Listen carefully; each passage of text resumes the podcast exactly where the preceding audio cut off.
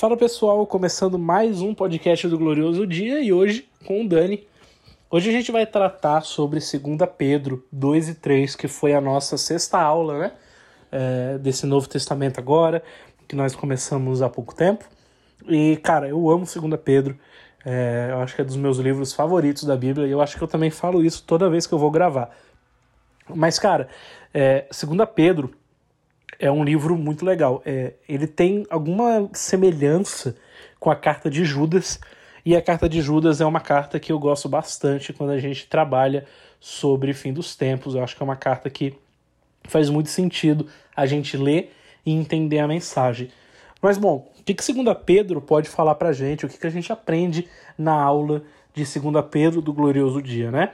Primeiro a gente vê que uh, 2 Pedro 2 é, Pedro vai falar sobre um surgimento de falsos mestres e que esses falsos mestres uh, vão ser julgados por Jesus, vão ser julgados por Deus no fim dos tempos, junto com os ímpios, é, junto com aqueles que se perderam, mas Deus salvará os piedosos. O primeiro alerta que 2 Pedro 2 dá pra gente é sobre falsos mestres, pra gente tomar cuidado, né? Ele fala Surgirão entre vocês falsos mestres, e estes introduzirão secretamente heresias destruidoras, chegando a negar o soberano que os resgatou. Cara, isso é muito louco de pensar que no fim dos tempos, uma das grandes problemas, as grandes mensagens que vai acontecer serão heresias vindo ao nosso ouvido por falsos mestres. E esse é um alerta para a gente viver o fim dos tempos, um alerta para a gente tomar cuidado com esses falsos mestres, com isso que vai acontecer no futuro. E, continuando, a gente vai ver que ali em 2 Pedro 3, a gente vê pessoas zombando da realidade da volta de Jesus.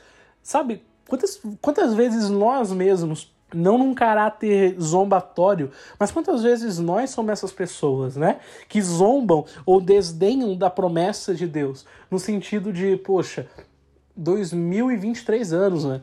Ele não voltou até agora. Poxa, por que, que ele voltaria comigo vivo? Por que, que ele voltaria em 10 anos? Por que, que eu tenho que viver essa vida sendo que ele não voltou até agora? E essa é uma outra uh, parte importante da carta de 2 Pedro, no, cap no capítulo 3, que fala sobre essa zombaria, pessoas zombando da volta de Jesus e desdenhando da promessa de Deus. Mas, cara, a, a gente começa a carta trazendo essa reflexão de cuidado com os falsos mestres. A gente continua a carta numa reflexão de tomem cuidado daqueles que desdenham da volta de Jesus. E a gente termina a carta de uma maneira linda. Eu acho que é o final da carta que é o grande trunfo dessa carta, é o grande trunfo daquilo que Pedro escreve pra gente. E esse final, esse elemento final que acontece é o elemento do o que fazer como nós devemos se portar a isso. Ora, é muito interessante que Pedro ele trata de um, de um jeito como nós tratamos. Nós sempre tratamos o perigo com cuidado com o perigo e não o que fazer contra o perigo, sabe? Muitas vezes a gente pensa Uh, quando a gente pensa no incêndio num apartamento, numa casa, a primeira coisa que vem na nossa cabeça é o extintor e nunca a saída nunca é o se salvar, mas parece que é o resolver. E, e, e, e Pedro, através das escrituras sagradas, ele traz para a gente o se salvar.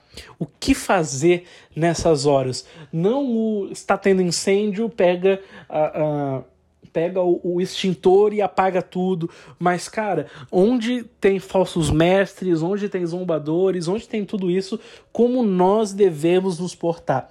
E sabe, eu acho que aqui eu vou até sair um pouco do de quem eu sou mesmo como pessoa e, e quero ler essa, essa parte de 2 Pedro capítulo 3, só que na versão da mensagem.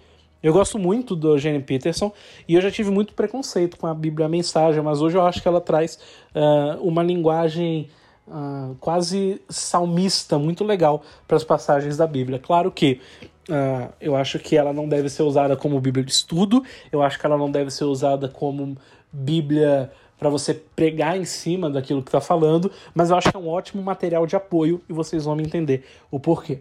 2 Pedro, capítulo 3, a partir do 11, diz assim: considerando que tudo hoje está bem e amanhã poderá não estar mais. Percebem como é importante viver uma vida santa? Esperem ansiosos pelo dia de Deus todos os dias. As galáxias vão queimar, os elementos vão derreter, mas nós mal perceberemos, porque estaremos de olho em outro caminho, na expectativa do, pro, do prometido novo céu e da prometida nova terra, todos adornados pela retidão. Portanto, meus amigos, isso é o que vocês devem esperar, fazendo possível para que sejam encontrados vivendo em pureza e paz. Cara, isso é muito legal. Olha só o que que como o Eugene Peterson ele, ele interpreta essa passagem, como a gente deve interpretar essa passagem. Cara, mesmo que os elementos estejam se explodindo, mesmo que a galáxia esteja derretendo, a gente mal vai perceber porque a gente vai estar tá com os olhos fixos no Cristo que voltará. Sabe? É uma, é uma advertência. Tome cuidado com os falsos mestres, tome cuidado com os zombadores, mas entenda que seus olhos vão estar fixos em outro lugar. Talvez os zombadores, meu irmão, eles não vão chegar até você, ou se chegarem, você nem perceberá.